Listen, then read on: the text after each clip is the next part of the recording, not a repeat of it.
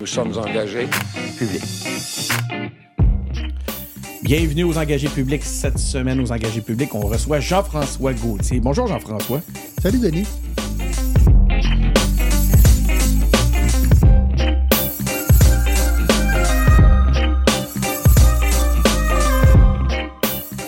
C'est ça, on reçoit Jean-François Gauthier, président directeur général euh, de l'Institut de gouvernance numérique. Salut, Jeff. Salut, Denis. Je dis salut, Jeff, parce que, en fait, on peut en parler tout de suite. Là, on se connaît très bien. Euh, premièrement, merci de, de, faire confiance euh, puis de croire aux engagés publics, parce que c'est l'Institut de gouvernance numérique qui, qui rend possible cette entrevue-là, puis une série d'entrevues aussi, même qu'on va qu'on voit de ce, temps-là. Donc, merci pour, pour la commandite. Mais au-delà de ça, euh, on travaille ensemble beaucoup, euh, toi puis moi, on travaille sur euh, des projets. On va en parler tantôt. On va avoir, il y a des projets dont tu vas nous parler parce que tu vas t'en servir comme exemple pour expliquer certains des concepts, comme PacMac, comme le port de cette île. puis je travaille aussi là, à orienter puis à conseiller l'Institut de gouvernance numérique. Donc, voilà, ça c'est dit. Hein. Déjà, là, on, dédouane cet aspect-là. Je pense que c'est une des valeurs importantes de, l'Institut de gouvernance numérique. La transparence, bon, c'est fait. Exact. Mais effectivement, Denis, c'est important. Je pense que je te l'avais mentionné dès le départ. On ne fait pas juste euh, croire à des valeurs, on y croit vraiment. On les vit. on les vit, effectivement. on ne fait pas juste les, en parler. OK, l'autre question, là, que là, les gens, bon, ben, c'est beau, on a dédouané cet aspect-là. Les gens qui nous écoutent se demandent. Euh, c'est quoi le rapport avec l'engagement puis l'Institut de gouvernance numérique? En quoi la gouvernance numérique est une question d'engagement, euh, Jeff? Bien, la gouvernance numérique, à la base, c'est l'idée de la gouvernance ouverte. Donc, d'utiliser le numérique pour faire en sorte qu'on soit plus transparent, plus collaboratif et plus, euh, plus ouvert aux idées, faire en sorte de donner... ça, ça veut dire quand on s'ouvre nécessairement, on donne du pouvoir à des gens. Donc, on donne du pouvoir à des partenaires, à des clients, on leur donne des nouveaux moyens de nous informer, de mieux nous informer, de mieux communiquer avec nous. Donc, nécessairement, ça demande un engagement qui est différent de ce qu'on fait habituellement.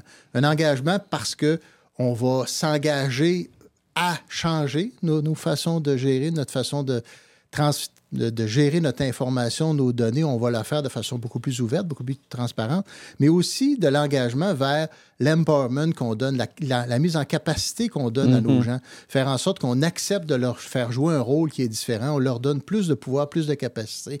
Donc, nécessairement, ça change un peu notre notre rôle en tant que, gestionnaire ou de décideur public. Puis, puis, puis euh, à l'Institut de gouvernance numérique, vous le faites dans un contexte, premièrement, c'est une OBNL, mm-hmm. l'Institut de gouvernance numérique, puis vous le faites dans un domaine euh, qui est directement axé sur le service aux citoyens, sur l'amélioration de notre collectivité. Euh, peux-tu faire le pont sur cet aspect-là, à savoir, tu sais, euh, on comprend bien l'aspect de, d'engagement, comme tu nous l'expliques. maintenant, j'aimerais que tu nous parles un peu plus de l'Institut de gouvernance numérique. Je pense que ça va venir compléter cette réponse-là. Ben oui, ben en fait, comme tu l'as dit tout à l'heure, l'Institut de gouvernance numérique, c'est un organisme à but non lucratif qui existe depuis maintenant tout près de plus que dix ans, en fait. On a, fêté, notre, on a fêté notre dixième anniversaire en mai dernier. Donc, ça a démarré tout petit. Euh, on est encore relativement petit, mais on a quand même de grandes ambitions. On a toujours eu de grandes ambitions depuis la création de l'Institut de gouvernance numérique. Donc, ce qu'on fait, nous, on est vraiment dédié à l'accompagnement des organisations qui veulent effectivement adhérer à des principes. Tout le monde en est déjà transparent, collaboratif, participatif, mais on veut vraiment, nous, utiliser ces valeurs-là parce qu'on est convaincu que c'est à travers la mise en application de ces valeurs-là qu'on assure une vraie transformation des organisations, une transformation numérique durable, efficiente. Ça se base sur une mise en application de ces valeurs-là de façon beaucoup plus active. Donc, comment on gère notre information, comment on la circule, comment on est transparent les uns avec les autres, comment on optimise la collaboration dans nos organisations on est, on convaincu qu'en travaillant autour de ces valeurs-là, en faisant réfléchir les gens là-dessus, puis en mettant un peu ces, lunettes-là, si tu me permets, dans l'analyse qu'on fait, bien nécessairement, on va changer notre façon de gouverner, notre façon de se gouverner, puis la façon qu'on va prendre nos décisions parce qu'on va, être, on va être mieux informé. Mais là, concrètement, euh, ça veut dire, tu sais, vous travaillez pour, des, pour le, gouvernement, pour des grandes organisations. Euh, pour quel genre de. Tantôt, je le disais, j'en ai nommé quelques-uns. Peux-tu nous expliquer un peu euh, vers quel genre d'organisation, d'organisme se dirigent vos services? Puis, qu'est-ce que concrètement l'Institut de gouvernance numérique fait pour eux? Bien, on a plusieurs secteurs d'activité. On en a un qui est quand même euh, important chez nous de plus en plus, qui prend de plus en plus de place, c'est tout le secteur de la construction. Tu vas me dire, qu'est-ce que vous faites en industrie de la construction? Bien, on accompagne des entreprises de la construction avec l'aide de fonds publics, avec l'argent du ministère de l'Économie et de l'Innovation et de l'Exportation. On est financé pour aider les entreprises dans leur transformation numérique. Donc, on reçoit des fonds publics qui nous permettent de faire deux choses, qui nous permettent de faire des diagnostics d'entreprise et de faire aussi de l'accompagnement pour mettre en œuvre les projets prioritaires qui ont été identifiés dans la phase de diagnostic. Donc ça, c'est vraiment pour les entreprises, réservé pour les entreprises de la construction au Québec, peu importe leur taille, peu importe leur domaine d'activité, que ce soit dans le génie civil, en, en, civil, en construction, en voirie, peu importe lesquels, dans le domaine du bâtiment ou autre, on est là pour supporter la transformation numérique de l'industrie de la construction. Et d'autre part, on est aussi en mandat avec la Société québécoise d'infrastructure et les six grands donneurs d'ouvrages publics dans le contexte de la mise en route de ce qu'on appelle la feuille de route gouvernementale pour le BIM. Le BIM étant le Building Information Modeling en anglais, mais ça veut dire aussi la modélisation des données des infrastructures en français. On va en parler dans On va en parler tout à l'heure. Ça, c'est vraiment un mandat qui touche directement le cœur de notre mission parce que le BIM, c'est essentiellement de la collaboration organisée avec un système. Donc, je pourrais en parler plus longuement tout à l'heure, mais ça vient vraiment donner une opportunité d'optimiser nos façons de faire les projets par la mise en commun des savoirs, des expertises dès le début d'un projet autant que possible. Donc, on est vraiment là-dedans dans la collaboration organisée qui fait en sorte que on est capable d'optimiser nos façons de faire les projets dans le secteur de la construction, mais c'est aussi tout aussi vrai dans le secteur public, dans le sens que c'est pas juste les entreprises privées qui peuvent en bénéficier, mais c'est aussi les organisations publiques qui peuvent bénéficier des avantages d'une meilleure collaboration, de travailler davantage en transversalité. On dit euh, Institut de gouvernance numérique, mais dans ce que j'entends, j'ai l'impression que c'est au-delà du numérique. Hein. Il, y a, il, y a, cette notion-là de gouvernance ouverte. C'est comme si vous ameniez une couche concrète sur cette notion-là d'engagement, à savoir, oui, un engagement, un désir, une, des valeurs portées à l'amélioration de la collectivité et de ses organisations. Mais comment on fait ça concrètement? C'est à travers une gouvernance plus ouverte? C'est exactement ça. Il faut vraiment comprendre que pour nous, le numérique, c'est un moyen. Oui, c'est ça. Donc, tu sais, c'est la technologie, on est très, très peu là-dedans. On est vraiment dans l'humain, dans l'engagement, dans changer nos façons de gérer notre information, de changer notre façon de, prendre nos décisions. Parce qu'à la base, pour être plus intelligent, il faut être mieux informé. Puis si on veut prendre des meilleures décisions, ça prend des meilleures informations. C'est simple comme ça à la base. Mais il faut y réfléchir, puis il faut voir quelle sorte de plan on est capable de se donner en, en mettant ça au cœur de notre façon de décider, notre façon de planifier nos, nos interventions pour la suite. Tu, euh, tantôt, moi, ben, en fait, c'est moi qui, les ai mentionnés. J'ai parlé aussi de PacMac, j'ai parlé euh, du port de cette île. Est-ce que, c'est, est-ce que tu peux nous expliquer un peu plus? Parce que, en fait, mon objectif, pourquoi je te pose ces questions-là, c'est je, voudrais être certain que les gens qui nous écoutent, il y a beaucoup de gens qui ont ce genre de défi-là, qui sont à l'écoute actuellement, puis j'aimerais ça qu'ils comprennent bien comment tu peux les aider? Donc, comment t'aide actuellement le projet PacMac? Comment l'IGN aide le, port de cette île actuellement dans le cadre de leur transformation? Bien, d'abord, le PAC-MAC, pour expliquer qu'est-ce que c'est. Oui, c'est quoi cette affaire On est un peu Encore un algorithme. Encore... Pas un algorithme, encore un, acronyme. un acronyme. Le PAC-MAC, c'est le projet d'appui à la commercialisation de l'industrie du meuble et de l'armoire de cuisine. Donc, vous allez, encore une fois, on est un peu périphérique au domaine de la construction, mais on est vraiment dans deux secteurs économiques qui sont le 337, qui sont dans le même code économique. Notre mandat là-dedans, c'est vraiment d'accompagner les entreprises dans leur transformation numérique, mais par la mise en œuvre d'une stratégie de commercialisation numérique qui va vraiment optimiser leur façon de faire. Donc ça, c'est un projet, encore une fois, qui est financé par le ministère de l'Économie, qui nous a permis depuis deux ans d'aider à peu près 45, autour de 45 entreprises qui bénéficient d'aides financières pour réaliser des plans de commercialisation numérique qui sont subventionnés, qu'on aide, qu'on subventionne avec l'argent de l'offensive de transformation numérique, que je salue d'ailleurs au passage parce qu'on travaille étroitement avec les gens du ministère de l'Économie, dont les gens de l'offensive de transformation numérique, qui viennent donner de l'argent public pour supporter la transformation numérique des entreprises du secteur. Et nous, notre façon de faire, ben, c'est là qu'on se démarque. On travaille vraiment en étroite collaboration dans nos projets avec les associations dans, du secteur. Donc, dans le cas du PACMAC, par exemple, avec l'Association des fabricants de l'industrie de l'armoire de cuisine, on est avec eux, l'Association des fabricants de meubles du Québec. Ce sont nos partenaires de première main avec lesquels on a depuis le début monté, conçu, réalisé ce projet-là. Il n'y a pas une décision qui s'est prise sur ce projet-là sans que nos associations partenaires soient impliquées. Donc, on est vraiment dans un mode de gouvernance collaboratif. C'est participatif. Participatif, à fond la caisse, c'est ce qui nous débarque. c'est ce qu'on fait aussi dans, nos, dans tous nos projets. Nous, c'est vraiment l'esprit de dire on met nos meilleurs joueurs sur la glace tout le temps dans les projets qu'on fait et on travaille en concertation avec les gens qui connaissent leur secteur. Nous ne sommes pas des experts du secteur du meuble et de l'armoire de cuisine. Nous ne sommes pas des experts de l'industrie de la construction. Par contre, on se démarque par notre capacité à mobiliser ces acteurs-là puis à les faire travailler ensemble pour réaliser un objectif qui les dépasse, qui est plus grand que chaque joueur individuellement pourrait euh, parvenir. Donc, c'est un peu ça, la mission de l'Institut de gouvernance numérique, tout ce que tu es en train de nous dire. C'est vraiment, c'est vraiment ça, je pense qu'on a au cœur de notre, de notre intervention, c'est de faire vivre la gouvernance ouverte, de la faire expérimenter pour faire en sorte que les gens voient les bénéfices de ça, parce qu'il faut que ça se traduise en bénéfices concrets. En dollars et en sous, c'est comme ça qu'il faut que les gens vont voir les bénéfices. Il faut qu'on réalise mieux, que ça coûte moins cher, qu'on optimise, qu'on soit plus rentable dans ce qu'on fait. Puis c'est comme ça qu'on va réussir à aller chercher l'engagement, puis aller chercher surtout une vraie transformation des entreprises. On parle de transformation numérique. Oubliez le mot numérique, là. À la base, c'est on, parle de changer nos entreprises, leur permettre de faire face aux défis du 21e siècle. Bien, il faut nécessairement qu'on change nos façons de gérer nos organisations. Parlons-en des. Euh, c'est toi qui amènes le, sujet. Euh, tu nous amènes un peu sur les défis. C'est quoi les défis que tu observes? Euh, peux-tu nous expliquer pourquoi la, comment la transformation numérique est essentielle aux organisations?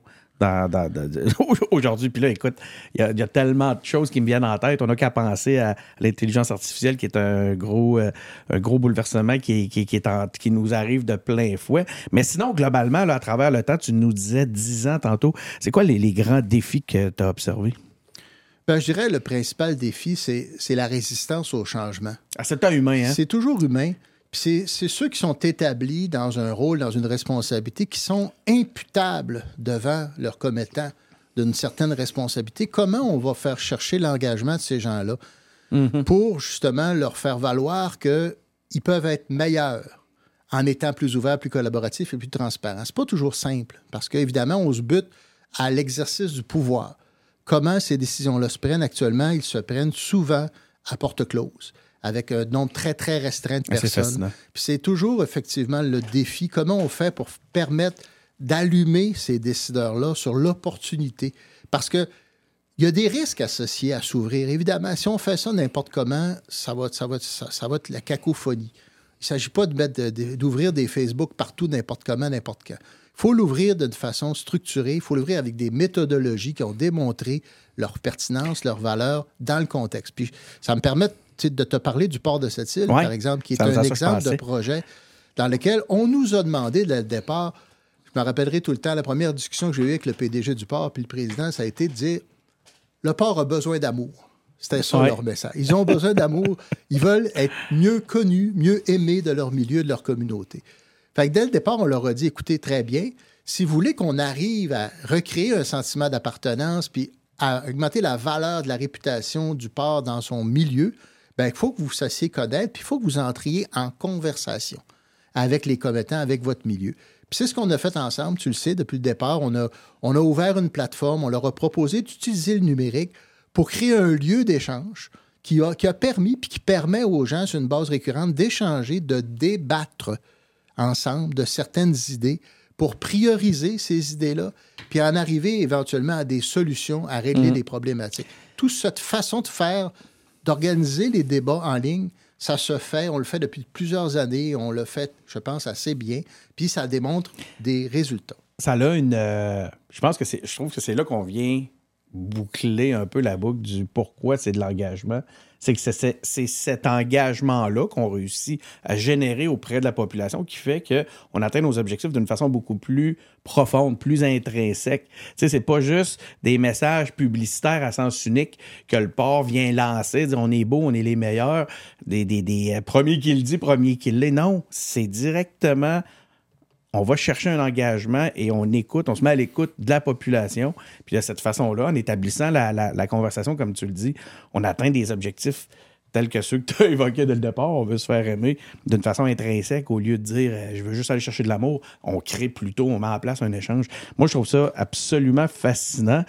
Parce que, tu sais, on a beau parler d'engagement, d'engagement, d'engagement, ça reste un concept des fois un peu abstrait.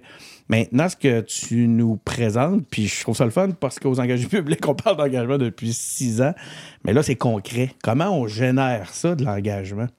J'aime ça beaucoup. Il y, a un mot-clé, si tu me permets, à ben ça, c'est le mot confiance. Il faut établir, renforcer une relation de confiance. On ne peut pas faire des choses quand la, confiance n'est pas là. J'ai entendu un grand sage, un de nos partenaires clients, qui me l'a dit une fois, puis ça m'a marqué. La confiance, c'est l'âme de la collaboration. Hmm. Si on n'a pas minimalement confiance les uns avec les autres, si on n'est pas capable de, de, croire ce que les uns et les autres nous disent, on ne pourra jamais établir des véritables collaborations, faire des affaires même avec ces gens-là. Pensez-vous, ça vous tente-tu, vous, de faire affaire avec quelqu'un qui, vous le savez, a un double agenda, qui de toute façon va peut-être vouloir vous avoir, alors que si vous travaillez avec quelqu'un avec lequel vous êtes en confiance, ben les, limites ne sont pas les mêmes, puis la capacité de collaborer n'est pas du tout la même. Donc, il faut rétablir, si ce climat de confiance-là n'existe pas, ben, il faut, faut le rétablir, puis il faut le renforcer pour éviter le cynisme et puis éviter tout ce qu'on connaît dans la, dans la, réalité, malheureusement, de, de, de perte de confiance qu'on vit dans la société. Est-ce que euh, la nature du travail tel qu'on l'a connu dans les dernières années des organisations qui travaillent plus en silo est venue affecter euh, justement cette confiance-là? Euh, puis où se situe l'Institut de gouvernance numérique par rapport à cet aspect-là du travail en silo? Parce que si les défis sont tels que tu nous les évoques, j'imagine que le travail est beaucoup de transformer les organisations pour que justement ils décloisonnent.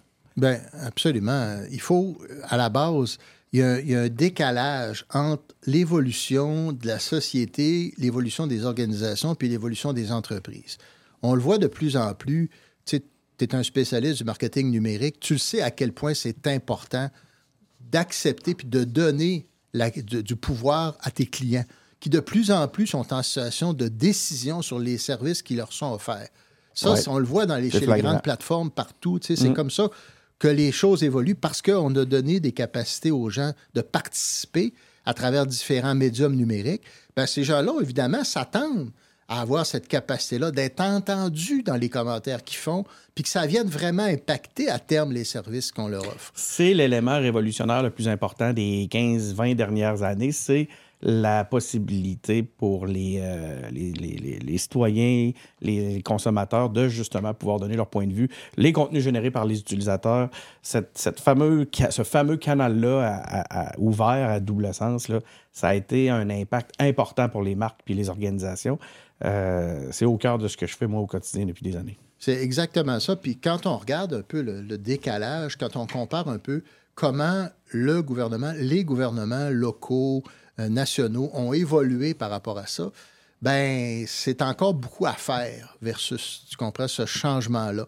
Quand tu parlais tout à l'heure du travail en silo, l'organisation hiérarchique telle qu'on la vit, avec des missions, avec des, des imputabilités que l'on donne à certains par rapport à d'autres, ça, devient difficile de, de, changer puis de travailler davantage en transversalité puis de faire des projets qui vont vraiment permettre de faire vivre les bénéfices de la transparence puis de la collaboration les uns avec les autres. J'en reviens justement sur le BIM. Pour moi, le BIM, la, feuille de route gouvernementale sur le BIM, c'est, à mon humble avis, probablement l'orientation gouvernementale, une des premières qui est réellement structurante au niveau de la transformation numérique du secteur public.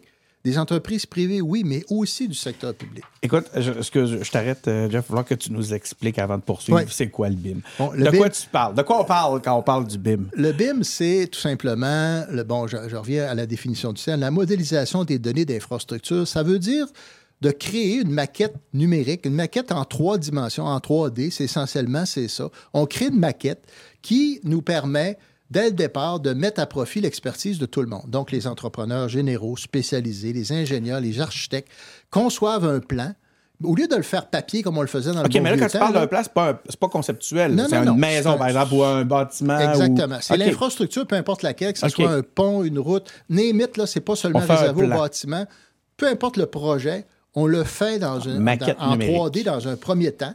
Et cette maquette numérique-là permet d'asseoir autour d'une même table tout le monde en amont de la réalisation d'un projet. Puis c'est là qu'est toute la beauté, c'est que tous les problèmes qui arrive tout le temps entre la conception puis la réalisation d'un projet, ben quand tu la vois en 3D, que tu es capable de la tourner, la faire bouger, Rentrer dedans. Tu, rentres dedans, puis tu vois vraiment, là, c'est au millimètre près. Là. Le tuyau de, chauffage, là, ben, il passe pas à... Parce qu'il y a tel obstacle dedans, ben là, tu vas le voir en amont. Plutôt que d'avoir des conflits à gérer sur les chantiers, ben, tu vas pouvoir régler ces problématiques-là en amont.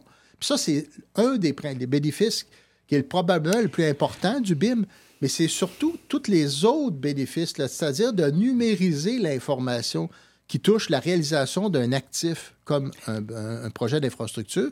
Ça permet de mieux le réaliser, mhm. ça permet de mieux l'entretenir, puis ça permet surtout de le gérer dans le temps, de détecter en amont tous les problèmes d'intervention, d'entretien qui doivent être faits. Tu vas avoir l'information au moment opportun et non pas intervenir après on, comprend bien les avantages de la maquette numérique, mais comment tu fais pour t'assurer que tous les intervenants qui sont assis autour de la maquette sont compétents pour l'interpréter? Ben, euh, chacun... les, les, plombiers, les, électriciens, est-ce que tout ce monde-là a suivi? Ben, c'est le défi, c'est-à-dire que quand on parle de, maquette puis de, de, BIM, on parle nécessairement de mode collaboratif. Donc, on parle de réaliser des projets en changeant un petit peu notre façon de faire. Même la façon qu'on contracte actuellement va devoir évoluer pour permettre justement... Parce que l'expertise, on l'a. On l'a, l'expertise. Donc, euh, il faut, euh, il faut le, il faut, faut y donner accès à cette expertise-là, que ce soit celle des entrepreneurs, tu parlais tantôt des plombiers, des électriciens. ces gens-là ont développé des connaissances fines de leur métier. C'est ça. Qu'évidemment que les architectes n'ont pas quand ils pensent le plan, que les mhm. architectes, les entrepreneurs généraux n'ont pas. Autre avantage de les avoir autour de la table. Comment on fait pour les mettre à profit dès le départ dans la oh, conception d'un projet? Écoute, dans tous les, dans tous les domaines, c'est un rêve. C'est génial. Même en informatique, on n'est pas capable de faire ça. Exactement. Fait, comment on peut réussir à le faire? Ben, c'est en travaillant ensemble, puis en créant ces lieux de concertation-là, faire en sorte que dès le départ, les expertises de tout le monde sont mises à profit. Mais évidemment, c'est un objectif.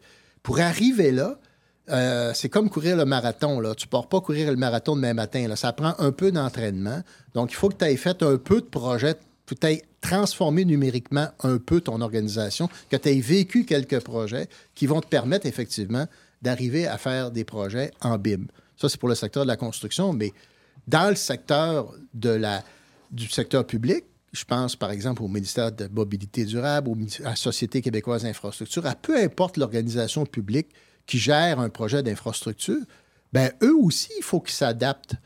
C'est pas simple pour eux non plus. L'adaptation n'est pas seulement au niveau des entrepreneurs, elle est aussi au niveau du secteur public qui doivent travailler en transversalité, gérer le projet autrement, mettre le projet au cœur de, de la déconversation, faire en sorte qu'on puisse dorénavant organiser le travail de façon à ce qu'on puisse vraiment le faire à, profit pour la réalisation des objectifs et les bénéfices d'un projet. C'est, le changement est tout aussi grand dans le secteur public que pour les entreprises privées qui sont impliquées.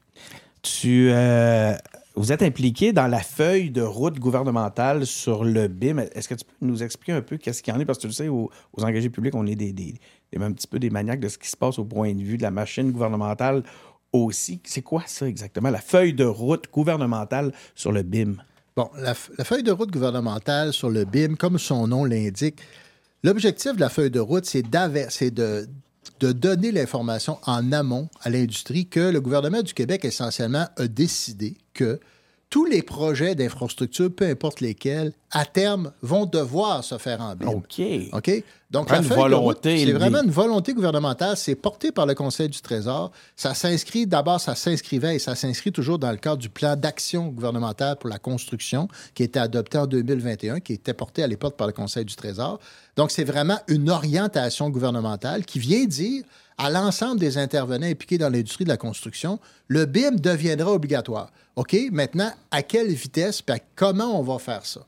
Le but de la feuille de route, d'abord, c'est porté par la Société québécoise d'infrastructure conjointement avec le ministère des, des, Transports et de la Mobilité durable. Donc, ce sont les deux co-porteurs de la feuille de route. À eux sont associés Hydro-Québec, la Société québécoise d'habitation, la Ville de Montréal et la Ville de Québec. Donc, c'est six grands donneurs d'ordre québécois qui, ensemble, disent, nous, voici la vitesse à laquelle nous allons rendre obligatoire le BIM et à combien de projets on va faire l'année prochaine, combien dans deux ans, combien dans trois ans. Donc, le but de ça, c'est vraiment de lancer le signal qu'il n'y aura pas de retour en arrière. C'est une destination pour tous. Le BIM va devenir obligatoire. Donc, préparez-vous. Fait que ça commence avec une volonté et un leadership. Exact. Ce genre de, changement-là. Ça part dans. Ça, part, d'un geste fort, d'une affirmation forte au plus haut niveau. Ça part d'une vision claire de l'avenir de l'industrie. Pourquoi on fait du BIM? Pourquoi on veut faire du BIM? C'est que vous le savez probablement comme moi, il y a un défi, on a un enjeu de productivité dans l'industrie de la construction. Il y a deux grands défis. Il y a un enjeu de productivité, puis il y a aussi un enjeu environnemental. Parce que l'industrie de la construction est une des industries au Québec qui est, qui est très polluante, on va se le dire. C'est pas toujours le fun, mais ça demeure une réalité. Mm-hmm. On a beaucoup de travail à faire pour optimiser, pour optimiser, notre performance environnementale, pour répondre aux défis des changements climatiques. Donc, le BIM permet de répondre à ces défis-là, entre autres. Donc, il y a vraiment une vision. Puis c'est ce qui est intéressant. Quand je parlais tout à l'heure, c'est, à mon avis, c'est la première fois qu'on a une orientation gouvernementale aussi structurante. Sauf que, évidemment, il faut, faut la comprendre, il faut l'expliquer, il faut que les gens se l'approprient. Puis, ça ne peut pas devenir un modèle, ça, pour lancer, après ça, un modèle qu'on va répliquer dans d'autres domaines. Là, on parle de la construction, puis on va poursuivre là-dessus, parce que j'ai une question euh, qui me fait rire un peu pour toi là-dessus. J'ai hâte de voir comment tu vas réagir, mais euh, il me semble, une fois que ce modèle-là va avoir fait ses preuves, est-ce que c'est pas un, modèle, justement, un gabarit qu'on pourrait répliquer dans d'autres domaines? Ben, moi, je pense que oui, évidemment, parce que, comme je le disais depuis tout à l'heure, tu sais, les valeurs de transparence, participation et de collaboration sont garantes d'une transformation durable des organisations. Comment, partout, comment on peut le faire vivre? Comment on peut le faire expérimenter? Peu importe le domaine, qu'on soit en construction ou ailleurs, travailler ensemble, se concerter, organiser la concertation. On peut juste gagner parce qu'on met à profit l'intelligence des gens, on met à profit l'intelligence de tous les gens qui sont impliqués dans différents projets à différents niveaux. Et c'est là que ça prend toute la force. c'est là que le numérique prend toute sa pertinence, à mon avis, parce que c'est à travers un outil numérique qu'on peut y arriver aujourd'hui. On n'aurait pas pu faire ça il y a 20 ans. Ma, question qui me, qui me fait sourire, euh, tu sais, le milieu de la construction, euh, c'est connu pour euh, être un milieu, puis là, prenez-en pas en ombrage, gens de la construction, mais d'être un, milieu un peu conflictuel. Hein. On a vu même que ça s'est retrouvé dans des, euh, grosses. Euh, il y a eu des, des, grosses commissions d'enquête dernièrement. Donc, quand on parle de transparence, on parle de conflit. Puis là, on arrive euh, justement avec la transparence puis la, collaboration. C'est pas, vous n'êtes pas attaqué au plus compliqué pour, pour commencer ce genre d'opération-là? Ben, peut-être, mais probablement aussi le plus porteur. Parce que. C'est là qu'on va voir les plus de. Parce que pour moi, tu comprends, quand on regarde l'économie actuellement, quand on regarde l'importance économique du secteur de la construction au Québec, c'est le quatrième plus gros secteur économique au niveau du PIB.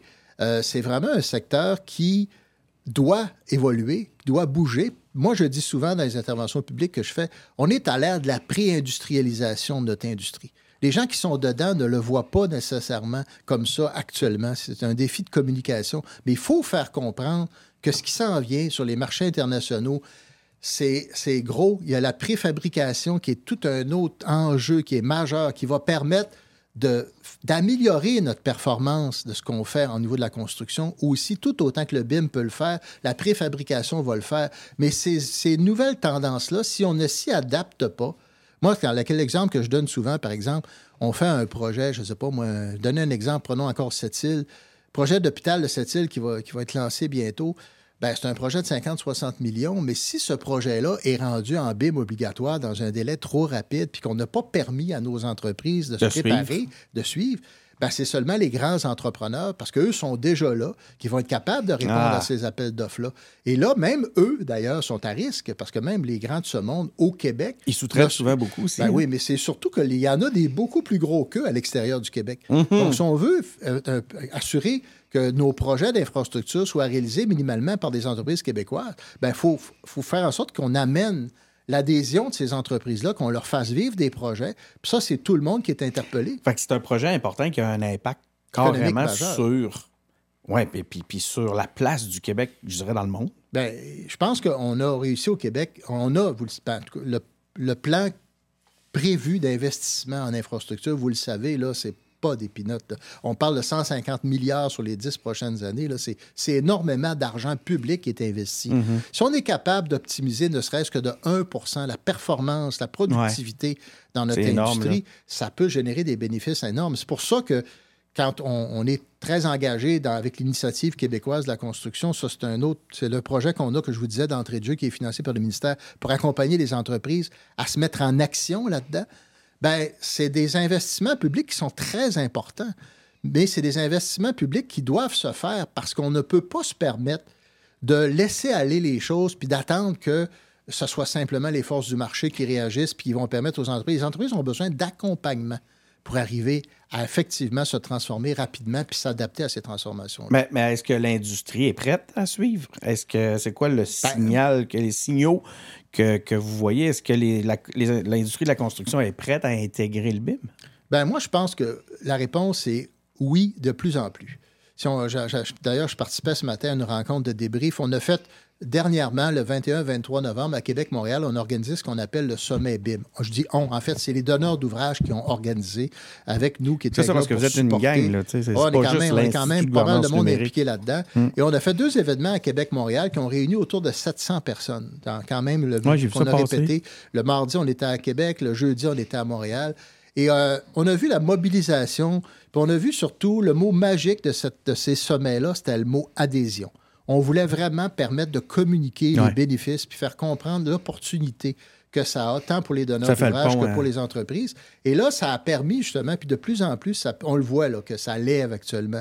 Mais il y a encore, évidemment, énormément de travail à faire. Mais si on regarde où on était il y a cinq ans versus là où on en est au, le BIM au Québec, puis là-dessus, il faut le dire, il hein, faut se le dire quand on est bon. Ça se fait pas ailleurs dans les autres provinces. Le Québec est un leader ah au niveau hein? canadien, puis même en Amérique du Nord. C'est très rare, parce que je reviens sur la feuille de route, ce qui est vraiment intéressant dans ce contexte-là, c'est que le gouvernement a dit, plutôt que de l'imposer comme ça, puis décider nous autres seuls, là, ben, on va le faire avec le monde.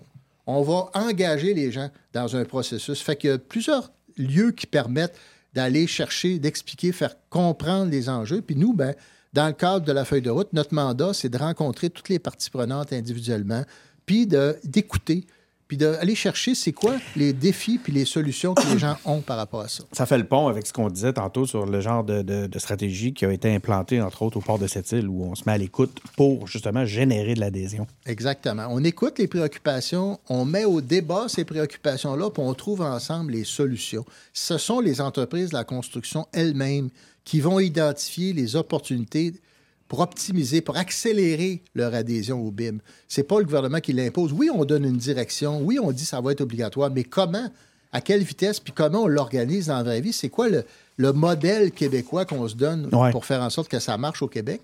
Ben, il faut, faut en discuter.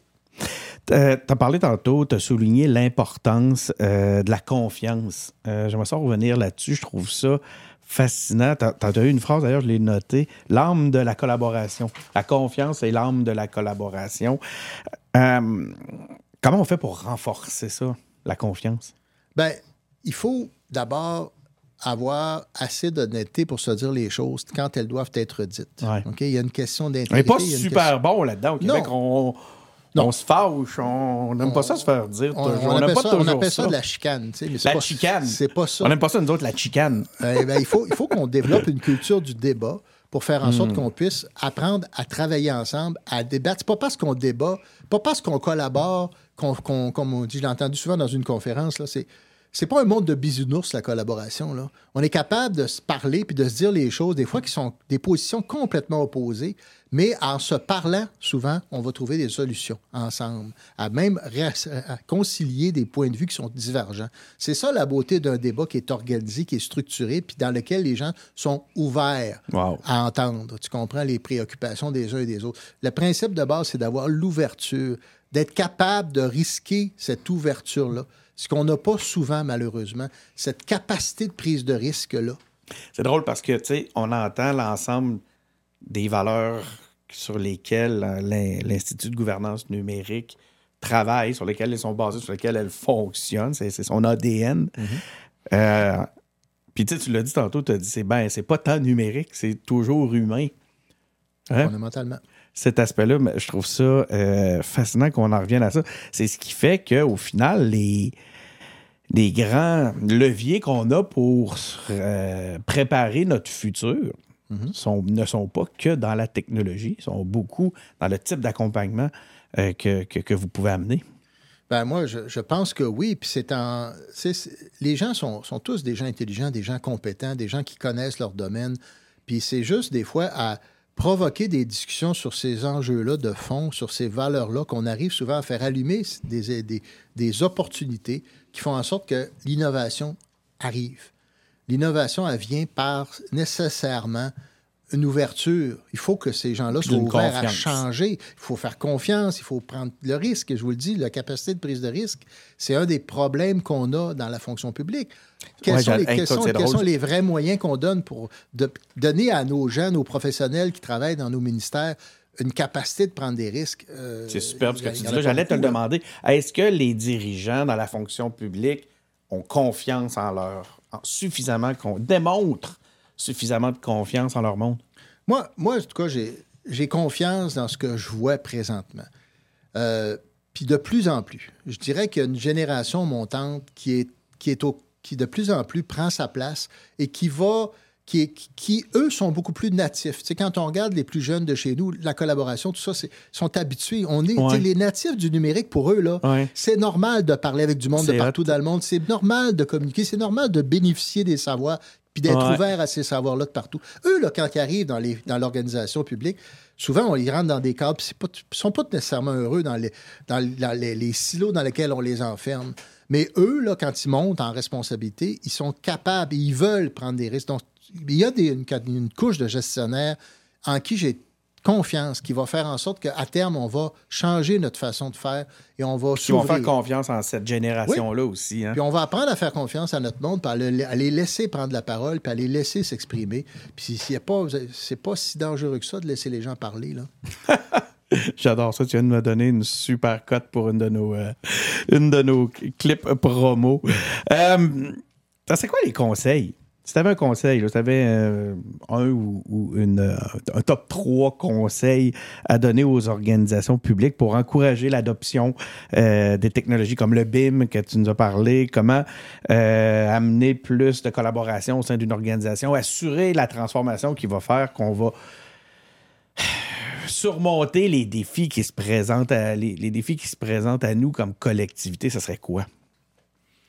Ben, je dirais, moi, un des premiers éléments, j'en ai parlé tout à l'heure, il faut arrêter d'avoir peur. La peur d'avoir peur, là, ça, ça, mène à rien. Il faut se faire confiance. N'ayez pas peur. N'ayez pas peur. On est capable. On nos gens sont capables. Nos gens sont intelligents. Puis quand on leur donne l'espace nécessaire pour donner, faire monter ces idées-là qui viennent, qui leur viennent, on, va, on est toujours surpris des résultats. Puis un autre élément, c'est qu'il ne faut pas avoir peur de s'entourer de gens qui sont meilleurs que nous. Moi, l'IGN, c'est ce que j'essaie de faire tout le temps je disais tantôt, on met les meilleurs sur la glace, les meilleurs, c'est souvent, c'est pas moi. C'est des gars, c'est des personnes, c'est des femmes qui sont alentour de nous, qui ont une expertise que nous, on n'a pas, qu'on va chercher, puis qu'on met à profit pour l'organisation. C'est comme ça que j'essaie de gérer on met les meilleurs on essaie de mettre les meilleurs. Puis, je pense à Marie, qui est ma vie de vice-présidente des opérations, Marie Gagné, qui qui est une brillante personne, qui est vraiment beaucoup meilleure que moi dans la structuration. Moi, je suis plus, je suis plus, tu la connais, je plus, plus un peu les éléments de vision. On a chacun nos forces, nos faiblesses, mais il faut être capable de mm-hmm. ne pas avoir peur de s'entourer de gens qui vont être plus forts que nous, puis qui ne nous remettent. Moi, ça, au contraire, moi, ça me conforte d'être bien entouré de gens qui savent que je sais ont des complémentaires, des expertises complémentaires, puis qui vont être bien meilleurs que moi dans leur domaine. Si on n'accepte pas ça, puis qu'on fait juste garder des gens qui vont nous dire oui, oui, oui, ah, ce que tu fais, c'est parfait, c'est très bon, puis que tu n'acceptes pas d'être challengé, ben, je m'excuse, mais tu vas passer à côté de la plaque. Il faut accepter d'être challengé, de prendre les conseils des autres, puis d'être capable de dire hey, moi, là, j'ai tout bénéfice à continuer de m'améliorer. Même si j'ai 60, 65, 70 ans, peu importe l'âge que j'ai, on est toujours en amélioration. Puis le but, c'est, quand on se couche le soir, d'être moins niaiseux que quand on s'est levé le matin. ça, c'est vrai tous les jours de notre vie, d'être en amélioration continue tout le temps. C'est fascinant parce que ça fait, euh, je pense pas la, dernière entrevue qu'on a eue, mais l'autre avant, on était avec Isabelle Genet qui était euh, plutôt qui est sur mon conseil d'administration. Qui est sur ton conseil d'administration, c'est vrai en plus, c'est ça qui est drôle. Puis la. Je me demande bien qui vous a mis en contact d'ailleurs. Je connais Isabelle depuis très longtemps. Si tu as ah, écouté l'épisode, euh, tu, le sais. Euh, mais ce que je trouve fascinant, c'est qu'à un moment donné, j'ai posé une question semblable à celle que je viens de te poser. Puis en fait, non, c'est ça, toi, tu me l'amènes comme d'un élément clé, un conseil. Mais à un moment donné, je viens demander, j'ai dit comment tu fais pour réussir tout ça. Puis c'est exactement ce qu'elle m'a dit. Elle m'a dit, c'est écoute, je m'entoure. C'est tout. C'est tout. Puis c'est, je pense que c'est une des, une des clés du succès, en tout cas à mon avis. Puis il faut toujours avoir, le, comme on dirait, le couteau d'un dent. Je veux dire, si tu n'as plus le goût de faire ce que tu fais, là, ben fais d'autres choses. tu comprends-tu? Fais d'autres choses. Change de job. Si tu n'es plus allumé, passionné, parce que si tu n'as pas le goût de, de prendre des risques et d'avancer, je pense que tu es peut-être dû pour faire relever un, un, nouveau défi, comme on dit en bon québécois. Fait il y a trop de ces gens-là qui, malheureusement, ont la date de leur retraite sur un calendrier puis qui en sortent des, des, jours. Moi, là, je peux pas penser ma vie dans un modèle comme ça. Collectivement, on, ne se, rend pas service. Ben non, il faut avoir du plaisir dans ce qu'on fait. Moi, un autre conseil absolument fondamental, c'est ayez du plaisir. Si vous n'avez pas de plaisir, vous ne pourrez jamais réussir. Il faut avoir du fun dans ce qu'on fait. Puis c'est ça qui est la clé de la motivation puis de la mobilisation des gens. Ayez du plaisir à faire ce que vous faites, puis donnez du plaisir aux autres à travailler avec vous. Vous allez voir avec ça, là, quand les gens ont le sourire d'en face, j'entendais dernièrement. J'entendais, j'entendais dernièrement un des témoignages, quand on a fait les fameux sommets BIM, là, on a fait des petites vidéos, d'ailleurs, que j'espère que tout le monde va pouvoir voir, là, dans lesquelles il y a des donneurs d'ouvrages qui expliquent pourquoi c'est bon pour eux, puis comment ils voient ça. Puis il y a des gens, entre autres des intervenants, qui disent c'est drôle, quand les gens travaillent en BIM, les gens sortent des rencontres avec le sourire. Ils ont un badane d'en face. Ils sont de bonne humeur. Parce qu'on les interpelle, on les, on les met dans un mode collaboratif, le fun. Puis on respecte leur intelligence. C'est fondamental. On, capitalise sur leur, leur intelligence, puis ils se sentent importants. Donc, Engagés, on revient génère de l'engagement. Exact. L'adhésion. C'est une roue qui tourne. Voilà. Écoute, c'est, euh, j'ai l'impression que ça a passé comme trois minutes. Ça fait déjà 40 quelques minutes qu'on, se parle. Merci beaucoup. Euh, j'ai goût de dire Jeff. Jean-François Gauthier. Euh, président, directeur général de l'Institut de gouvernance numérique. Merci d'être venu nous voir aux engagés publics, puis croire aux engagés publics. On comprend mieux pourquoi tu crois aux engagés publics comme ça. Ben écoute, c'est la moindre des choses. Pour moi, c'était normal d'avoir l'opportunité de venir discuter d'engagement avec toi, puis de pouvoir aller un peu plus dans ce qu'on... faire connaître un peu mieux ce qu'on fait, nous, comme organisation. Puis si je me permets de dire, juste en conclusion, tu sais, on, est là pour aider la transformation numérique durable, rentable et pérenne des organisations. Ça, pour nous, c'est vraiment, vraiment C'est pas juste la question de l'intervention. C'est pas juste une question d'intervention court terme. On veut, on veut accompagner des gens qui veulent se transformer pour vrai sur le long terme. Puis ça, pour nous, c'est ce qui est excessivement valorisant, travailler avec, sur des gens, avec des gens qui, sont, ont cette ouverture-là. pour ça, là, on est, on est toujours partant. Ben, encore une fois, merci beaucoup, euh, Jean-François Gauthier. Ben, merci, Denis. Merci aussi à vous d'avoir été à l'écoute. Euh, c'était euh, notre épisode pour cette semaine. On en a une série, une panoplie hein, d'épisodes avec des gens inspirants, des gens qui croient en l'engagement, qui veulent générer de l'adhésion, qui veulent faire avancer notre collectivité. Euh, vous allez tout trouver ça dans nos différentes plateformes sur SoundCloud, Apple Podcasts, Google Podcasts, Facebook, YouTube. on a des cut down. On est sur TikTok. Pour ceux qui aiment TikTok, allez vous abonner pour passer nos, nos, nos, capsules. je pense pense qu'on a des beaux, on a des belles capsules aussi. On est sur Instagram. Donc, euh, c'est Denis Martel. Merci d'avoir été à l'écoute et on se retrouve pour un prochain épisode.